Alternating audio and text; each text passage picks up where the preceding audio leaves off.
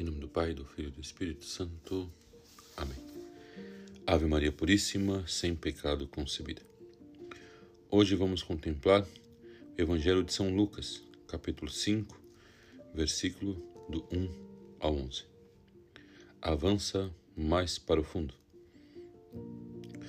Hoje Jesus continua a surpreender-nos e comprovar como aqueles pescadores foram capazes de deixar os seus trabalhos, suas famílias, para seguir a Jesus Cristo. Deixaram tudo e seguiram Jesus. Precisamente quando este se manifesta diante deles como excepcional colaborador para um negócio que lhes dá o sustento. Se Jesus de Nazaré nos fizesse a proposta a nós, nosso século XXI, teríamos a coragem daqueles homens? Seriam capazes de deixar tudo para seguir Jesus Cristo? Seríamos capazes de perceber qual é o verdadeiro lucro? Nós, os cristãos, acreditamos que Cristo está eternamente presente. Por isso, se Cristo, que está ressuscitado, pede-nos, já não a Pedro, a João ou a Tiago, mas ao Francisco, ao José, ao Manuel, a Maria, a todos e a cada um de nós que dizemos que Ele é o Senhor. Repito, pede-nos desde o texto de Lucas que o acolhamos no barco da nossa vida porque quer descansar junto de nós.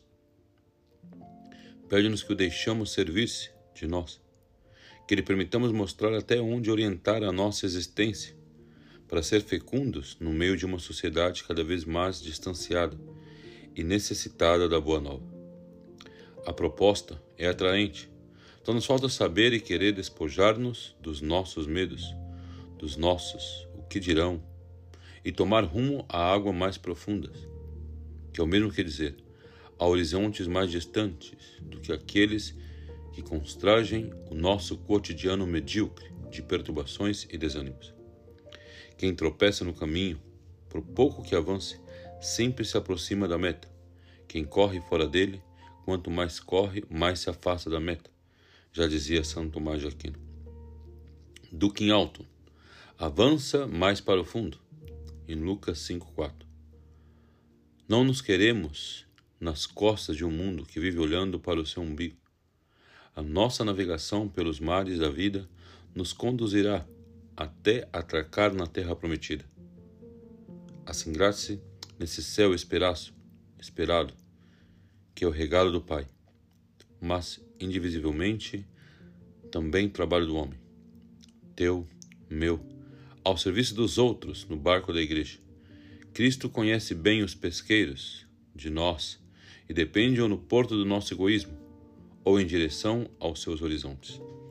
Seríamos capazes de deixar tudo para seguir Jesus Cristo? E recordemos, queridos irmãos, que desta vida, no dia que Deus nos chamar, não iremos levar nada.